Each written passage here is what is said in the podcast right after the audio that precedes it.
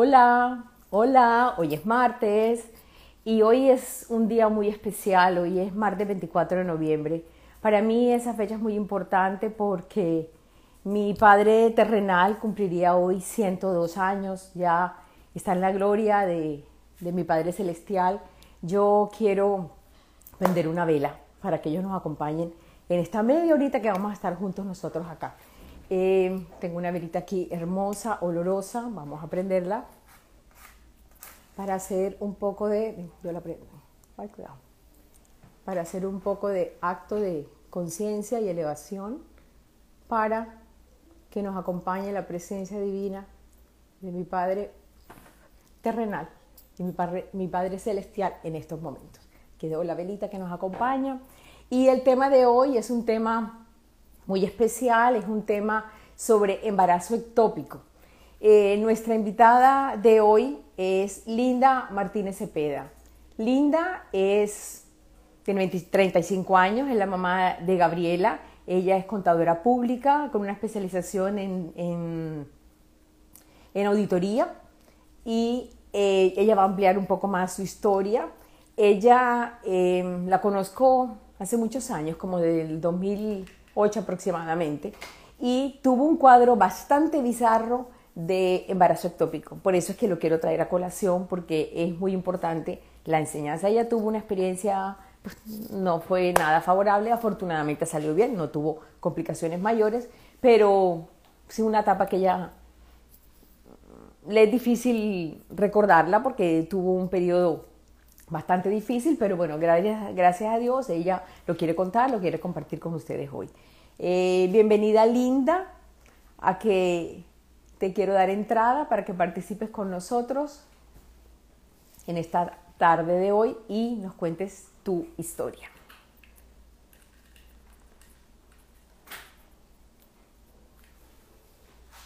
Entonces, estoy saludando mucha gente que saluda perfecto. Aquí ya tenemos la solicitud para que transmitir con Esperemos que aparezca y comparte con ella su historia en la tarde de hoy. Casi está conectada. Hola, Linda. Bienvenida. ¿Cómo estás? ¿Cómo te ha ido? Bien, bien. ¿Cómo está Gaby? ¿Cómo está Gaby? Creciendo, ah. creciendo. Desesperada en sus vacaciones, pero bien, gracias a Dios. Mm, pues sí, este, son unas vacaciones de encierro, pero bueno, eh, la, nueva, la nueva normalidad, todo esto que nos cambió, pero hay que tener mucho autocuidado porque no se ha ido, el COVID no se ha ido, tiene Europa encerrada, Norteamérica está creciendo y hay que tener mucha responsabilidad social y autocuidado, es cierto. Así que toca ingeniársela, inventársela y ver cómo ella lo pasa bien rico dentro de la casa. Sí, afortunadamente. Afortunadamente tiene bastante imaginación. Qué bueno. Qué bueno, Linda. Bueno, eh, les presento a Linda Martínez. Quiero que hagas un poquito de tu presentación, que me hables sobre ti, sobre tu empresa, que es importante pues que sepan que pueden contar con una excelente contadora pública. claro que sí, eh, buenos días, buenas tardes ya para todos. Em, eh, como lo decía la doctora, soy contadora pública eh, titulada, eh, trabajo como independiente, toda la vida he trabajado como independiente. Eh, me dedico a prestar asesoría contable y tributaria, soy especialista de la Universidad de los Andes en Derecho Tributario, con más de 10 años de experiencia, con el respaldo de mi empresa familiar. tengo tradición de contadores desde mi abuelo, mi papá y ahora yo, que soy la tercera ya generación. Uy, eso es, eso es una gran historia y eso es la verdadera enseñanza. Sí, entonces afortunadamente he contado con ese apoyo a través de los, de los años con, con mi papá. Eh, mi papá lo tuvo con su abuelo y hemos seguido, hemos podido seguir con, con la tradición. Una tradición familiar. Sí, señora. Tan importante que son esos números ¿ah? a, la, a, la, hora de la verdad, tan importante que son esos números. Así es, sí. pesa, pesa bastante. Entonces, eh, yo tengo 35 años, eh, soy mamá de Gabriela. Eh, conozco a la doctora, como ella lo decía, hace muchos, muchos años. Eh, las mujeres de mi familia en alguno u otro momento siempre han estado al cuidado de la doctora. De mi parte, han sido bastante las anécdotas. Eh, gracias a Dios he contado con ese apoyo porque eh, cuando más lo he necesitado, ahí, ha estado la doctora. Eh, el caso mío, para mí, no sé, cada uno siempre ve su caso como muy particular. en el caso de mi hija tiene cinco años, siempre fue una bebé buscada. yo tuve bastantes problemas para quedar en embarazo de Gabriela, en parte porque siempre He luchado con un sobrepeso toda la vida, hasta el sol de hoy sigo luchando con mi sobrepeso y también he sufrido de varios poliquísticos desde que me desarrollé. Em, cuando nace Gabriela en el 2015, sí. Eh, Nació el día que cumplí 30 años, doctora, no sé si se acuerda, usted me cantó mi cumpleaños. Yo te canté tu cumpleaños, no me acuerdo. Sí, usted me puso una canción de unos loritos cantando el Happy Verde con el anestesiólogo. Ay, no me acuerdo de eso. Es decir, estabas entrando a tu tercera década siendo mamá. Yo también fui mamá a los 30. El día que cumplí 30, ese día nació Gabriela. Qué buen regalo eh, del cielo. Amén, sí señora, así fue. Eh, una vez que eh, nace Gabriela, todo bien, gracias a Dios, a los seis meses eh, eh, era necesario empezar una planificación ya formal a largo plazo y entre todas las opciones que estudiamos con la doctora, el que más pues se, se, apegaba a mi estilo de vida en ese momento era el dispositivo intrauterino. Sí yo siempre le he tenido terror a, irme de pronto por lo más económico o por lo más rápido, lo más sencillo, sobre todo cuando es cuestión de salud. Eh, la doctora me hizo el acompañamiento y la guía eh, durante el proceso para escoger la planificación. Nos fuimos con el intrauterino hormonal. el eh, Mirena. El Mirena. Lo que me dio a mí una tranquilidad absoluta. Yo me sentí confiada, me quedé tranquila al 100% y yo creo que ahí, ahí pequé yo en, en creer que eh, tenía todo asegurado. Eh, sabemos que mm, ningún método anticonceptivo es 100%, siempre hay un pequeño margen de error, eh, pero uno nunca, uno nunca cree que ese pequeño margen le va a tocar a uno. Como el que se gana el baloto. Esas fueron sus palabras, de hecho, el día que cuando salí, sí, el día de la cirugía, usted me dice, es como si tuviese ganado un baloto. Ahora van a Con un mal baloto. bueno, gracias. Le, quiero aclarar, le quiero aclarar a la audiencia, el primer dispositivo que se llama el dispositivo inteligente, que es el Mirena, tiene 52 miligramos y el de dosis más alta dura 5 años. Luego han salido otros, el Jaides que tiene menos, 13, tiene 13 miligramos, dura 3 años, y el Kailina que tiene 19.5 que dura 5 años. Pero en ese entonces, pues además por el volumen de masa corporal de, Linda, pues era el indicado para ella y procedimos a hacerlo y se colocó su, su dispositivo. Entonces, así es. Eh, yo, bueno, pasó el tiempo, yo me, coloqué el dispositivo con la doctora Lilian, eh, quedé tranquila, todo bien, sin ningún problema. Eh, un día, un viernes antes del Día de la Madre, ¿De qué año fue? ¿De qué año fue eso? Eso fue 2000, 2016, 2010, no, 2017. Ok. 2017. Sí, porque Gabriela nace en el 2015, seis meses después, 2016. Seis meses en el 2016, sí, señora. Ok. Listo. Creo que fue así. Bueno.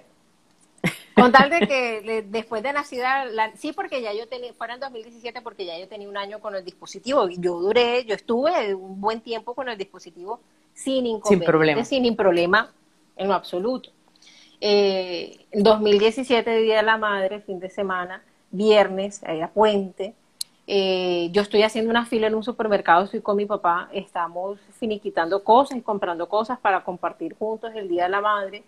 Eh, haciendo fila sentí un cólico terrible, eh, una punzada aguda en, al, del lado derecho, a de lo que yo creí que pues me iba a venir el periodo que casualmente de pronto por el estrés y por estar tanto tiempo de pie todo ese día, de pronto me, el cólico era más fuerte de lo normal. Una pregunta, tú con el Mirena estaba sangrando, ¿no? ¿Verdad? ¿O sangraba normal? Sí, no, sí sangraba, una vez al mes, tres días. Pero poquito. Exacto, y ya. Eh, Así, bueno, eh, estuvo el cólico, sudé, me puse pálida, recuerdo, pero fue 10 minutos y se me pasó. Bueno, hasta ahí llegó el tema, no le presté mayor atención, yo me fui para mi casa. Eh, ese día, ese viernes en la noche, volví a sentir el dolor de repente, agudo, punzante. Eh, empecé a sangrar. ahí sí el sangrado era, era, me causaba curiosidad que no, no era como intermitente eh, con respecto al tono, no era un, rojo sólido, ni, ni vibrante, ni, ni, oscuro, variaba. Y eso para mí era como inusual, pero ¿por qué me, si estoy sangrando un rojo rojo, por qué de repente me sale un rojo marrón? No tenía el sentido para mí. No le presté atención tampoco. Eh, el, el, viernes en la noche que vuelve y me da el, el dolor punzante, casi caigo arrodillada del dolor en cuestión de segundos. Yo dije, esto me va a tumbar este mes, dije yo. Llamé a un médico de esos de asistencia médica y que llegan a la casa, cual yo estoy afiliada. El señor que me atendió, el, doctor que me atendió me dijo, no, esto debe ser eh, periodo, no es nada grave. Me tomaron mis, mis signos vitales, los cuales siempre estuvieron perfectos. Mis signos vitales, por mis signos vitales me muero, porque Nunca Tus signos vitales no mostraban nada. Nada, perfecta, nunca, nunca. Es que en ningún momento, ni, está, ni al último momento mostraron algo diferente. Eh, recuerdo que el médico me decía, no, eh, esto es cuestión de periodo, algo menstrual, vamos a, tratarte, como me dices que tienes tanto dolor, te voy a recetar tramadol. Y yo estuve eh, tramada con el tramadol sábado y domingo. Trabada. sábado y domingo. Eh, pasé bien, pasé relajada. Eh, normal, no tuve ningún problema. Fui a mi reunión familiar sin ningún problema. Eh, el lunes, que ya se me acabó porque solo me recetaron por un par de días, que era lo que yo dije que lo que me duraba el periodo. Nada más me recetaron por un par de días. El lunes que se me acaba el tramador, vuelve y me retorna el dolor. El sangrado nunca se detuvo en esos días, pero yo pensé todo el tiempo que era mi periodo. El lunes que retorno al dolor ya más fuerte todavía es cuando yo digo, voy a llamar a la doctora a ver si, si, qué se le ocurre, qué me dice. Y cuando le empiezo a explicar a la doctora que tenía este dolor, que el sangrado lo venía así, así, así, eh, la doctora fue contundente en decirme, yo no te puedo recetar sin, sin, sin verte, no puedo. Sin verte, eh, claro, sin verme. Eh, por favor, eh, eh, habla con Roche, y pide la cita urgente el martes para, para verla, porque así no puedo. martes me recibe la doctora en su consultorio, me hace el chequeo físico de rutina, el tacto y todo. Ahí volví a ver el más allá del dolor cuando la doctora me hace el tacto. En la ecografía que usted me hace en la consulta, eh, se ve, se logra ver, se empieza a, divisar, algo detrás del ovario derecho, pero no se ve con claridad. Eh, usted me contundente en decirme no, no, no es normal, el dolor que sientes no es normal, hay, hay algo que no logro ver bien. Eh, vamos a remitirte a una ecografía de mayor nivel, con más especialidad, con de pronto con un trasfondo diferente. Miércoles me voy a hacer la ecografía eh, a un instituto especializado y la doctora que me atiende para hacerme la, la, ecografía, eh, le empiezo ya a contar la historia, que también estoy con un dispositivo intrauterino, que tiene el periodo así, así, que la ginecóloga me está mandando porque ya no logra ver en consulta en, su, en sus equipos en, más allá. Sí, necesitamos mayor resolución. Ajá, la doctora me dice, no, eh, puede ser sería posible, no, vamos a ver si, si el dispositivo se te rodó y de pronto es eso el dolor que estás sintiendo, eh, o de pronto sea un embarazo. Cuando ella me hace la ecografía, tampoco logra divisar nada en, la, en, los equipos y también ve algo detrás del ovario sin mayor especificación y eh, me dice, no, pero el dispositivo lo tienes perfectamente ubicado, por ahí yo tampoco creo que es. Eh, le expliqué el tipo de, dispositivo que era y me dijo, no, no, eh, es, muy raro tu caso, eh, no, me da, no me da una conclusión con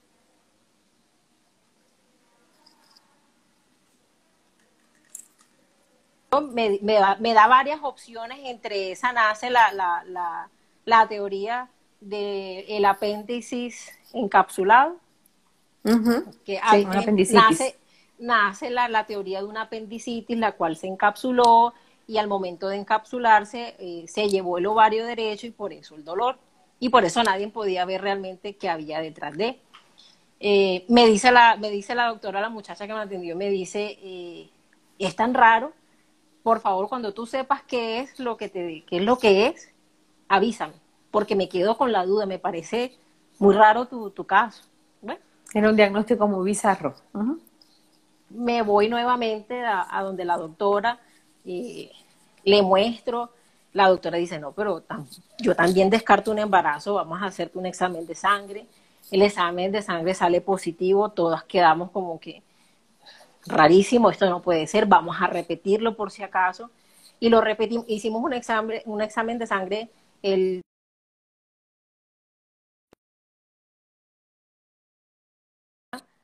eh, decidimos, decidimos eh, repetir el examen.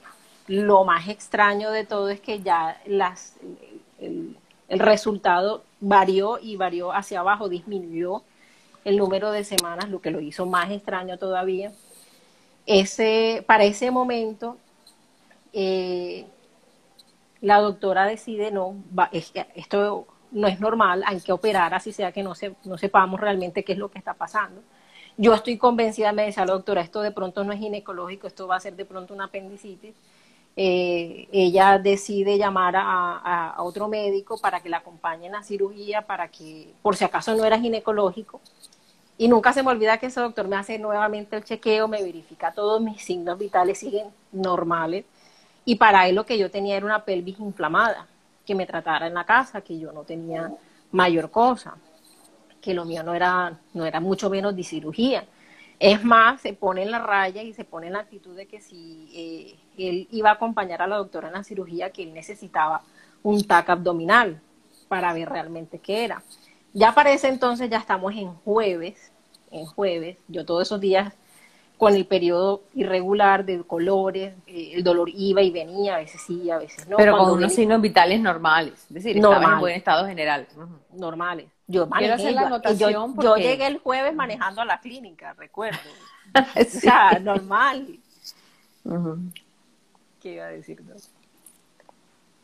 No, no, lo que iba a decir es que uno, uno tiene que tener la sospecha de un embarazo ectópico.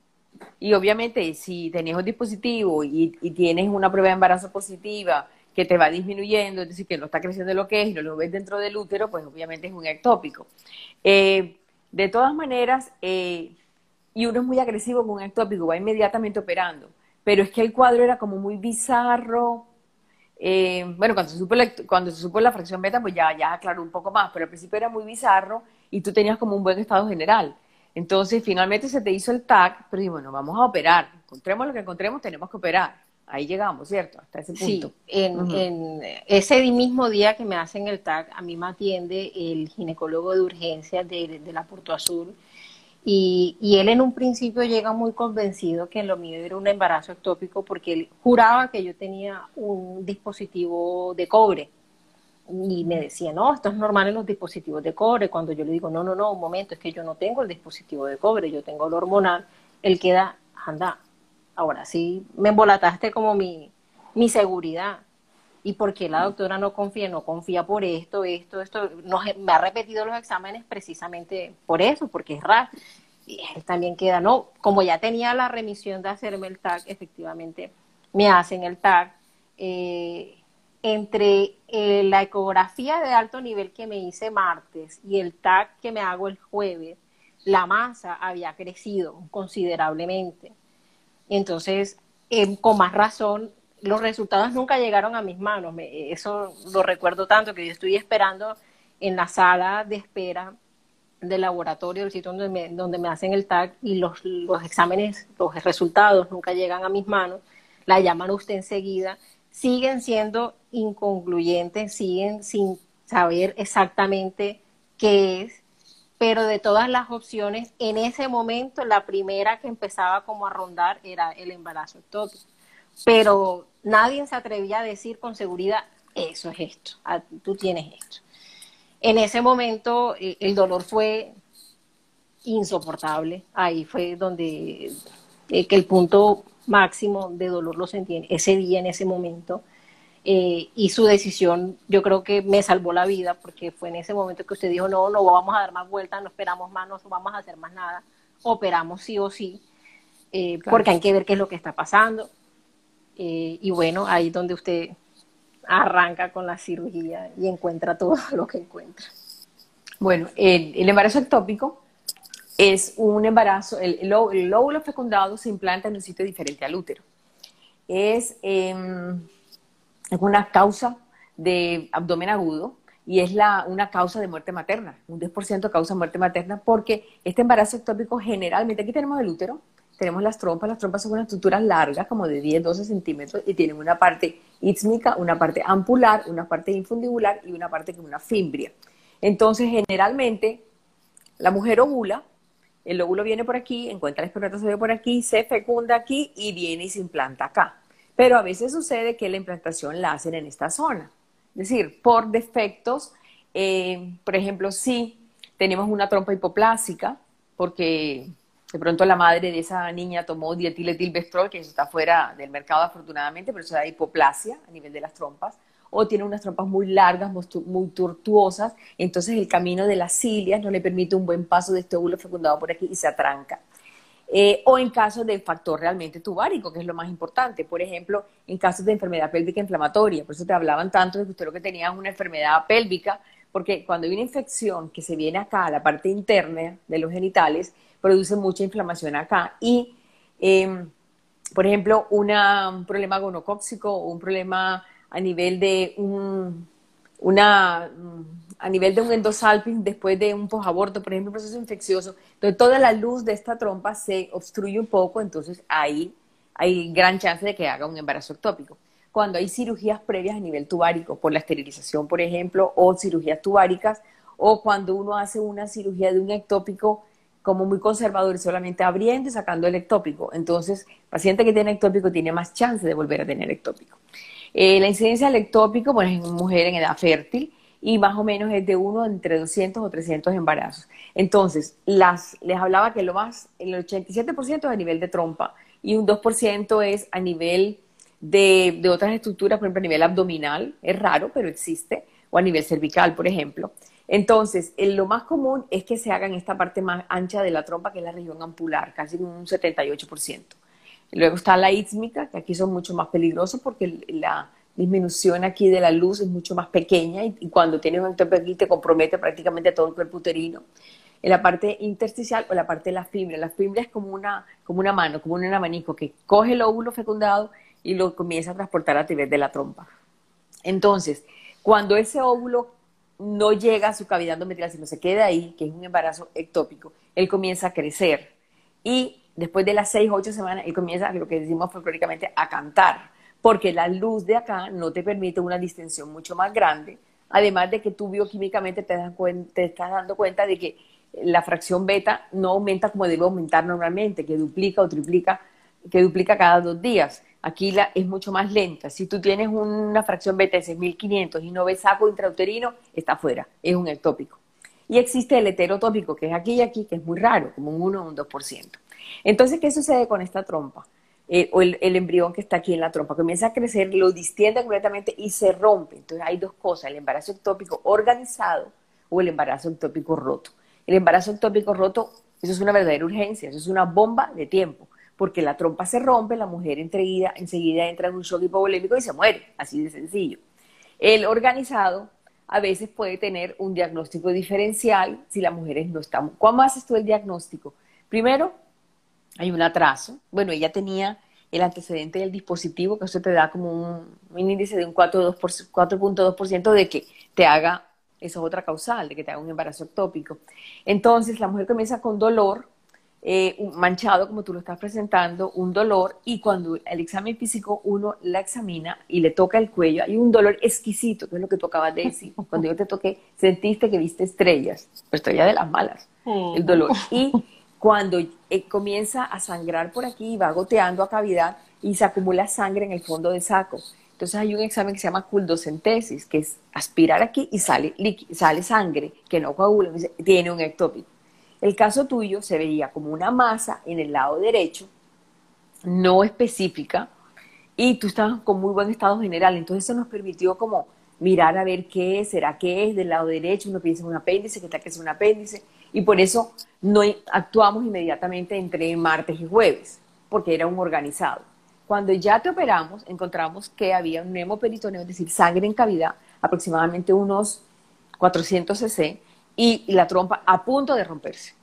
Es decir, un poquito más y ya el cuadro hubiera sido completamente otro. Eh, obviamente que esto fue bien traumático para ti porque tú estás con el dolor, no tenías un diagnóstico claro, someterte a una cirugía y, y entre otras cosas no lo hiciste por tu EPS, no dijiste yo voy particular y lo hago como sea, donde sea, como sea, porque yo necesito resolver esta situación.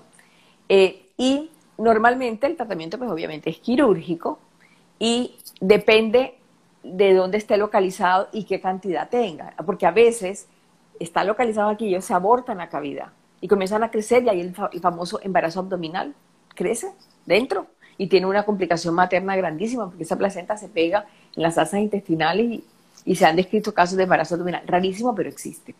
Entonces, eh, generalmente uno desde el punto de vista de conservar la fertilidad futura de la paciente, pues hace una salpingostomía, abre la trompa, saca el ectópico, tiene que limpiar muy bien, tiene que hacer un legrado uterino porque no pueden quedar restos, porque el embarazo ectópico recurrente está descrito en un 9% aproximadamente. Y la incidencia que una mujer haga ectópico con otro ectópico es mucho más alta. Y en caso tal como el tuyo, que ya la trompa estaba bien edematizada, a punto de romperse, pues tocaba hacer una salpingostomía, es decir, quitar la trompa, que fue lo que se hizo en ese entonces. Entonces yo lo traigo a colación porque si bien el diagnóstico de embarazo ectópico roto es pues, mandatorio, cuando está organizado a veces da dudas, que sí, que no, y que lo piensen ustedes de que existe y que no queda uno como cubierto 100%, sí, tengo el dispositivo, es un 4.2%, pero tú caíste en ese 4.2%. Entonces, eh, se trae como a colación para tenerlo como posibilidad y, saber que, es un cuadro agudo, en el cual hay que intervenir inmediatamente porque está en vida, obviamente, la madre. Ahora, eh, cuando el saco o el huevito pues está en unas cuatro o cinco semanas de, embarazo, que es un saco chiquitico, microscópico, y la paciente está en un buen estado general y que de pronto la fracción beta va disminuyendo, se puede hacer un tratamiento conservador con metrotexate, que es una droga que, lo, mata, por decirlo así de esa manera. Y em, va a un miligramo por kilo de peso, pero tiene que ser paciente muy específica porque sería lo que llamamos un tratamiento conservador del embarazo ectópico, pero generalmente en esas cosas lo mejor es ser agresivo con eso porque se rompe un embarazo ectópico y viene realmente una catástrofe. Que obviamente la evitamos en el caso tuyo porque dijimos, no, vamos a operar sea lo que sea, vamos a operar que ahí vemos que encontramos. y, estaba a punto de, reventarse el embarazo. Luego tuviste tu, tu evolución y obviamente quedó como todo el trauma de que yo, ¿por qué pasé por eso? Sí, pero uno, uno realmente no, no, no se lo espera ni nada. Entonces, como que eso es lo más difícil, sobre todo que uno, uno cree que conoce su cuerpo a esta altura del partido, uno cree que ya sabe que sí, que no, hasta qué punto es lo que no, y en mi caso, a mí mi cuerpo me, me jugó en contra, no, en ningún momento me dio un aviso claro, contundente, oye, corre que esto no es normal. Yo siempre siempre me sentí bien. Le digo, hasta el último momento yo llegué hasta... manejando. manejando perfecta, ah. sin ningún problema. Sí, habían puntos de dolor, pero eran de 10 minutos y se pasaba y quedaba como si nada. Fugaz. Como si nada. Eran fugaces, correcto. Sí. Así fue. Sí, así fue bueno, pero compleja la cosa. Obviamente, bueno, desde el punto de vista de, fertilidad, pues tocó quitar la trompa de ese lado, quitarle la opción. Yo no sé si le van a dar a Gaby una hermanita ya la debe estar pidiendo con cinco sí, años, ya está negada eso. No, la cosa no, no es fácil hoy en día tener, traer un hijo al mundo en las condiciones en que uno quiere tener, porque uno quiere que tengan lo mismo o mejor que lo que uno tuvo. Y cada vez es más, es más complejo eso. Entonces, no sé, no, no lo descarto al 100%, pero, pero bueno, es, es complicado, no es tan fácil tomar la decisión está en la época de, pensarlo. Estás en la época de pensarlo. Sí, sí, señora. Mm. Bueno, Linda, te agradezco mucho tu invitación, tu, participación a, este live, eh, dejarles la inquietud de, lo que es el embarazo ectópico, de lo grave que es el embarazo ectópico, puede tener consecuencias graves en la madre. Y bueno, una feliz resto de tarde. Lo mismo. Chao. Gracias, Linda.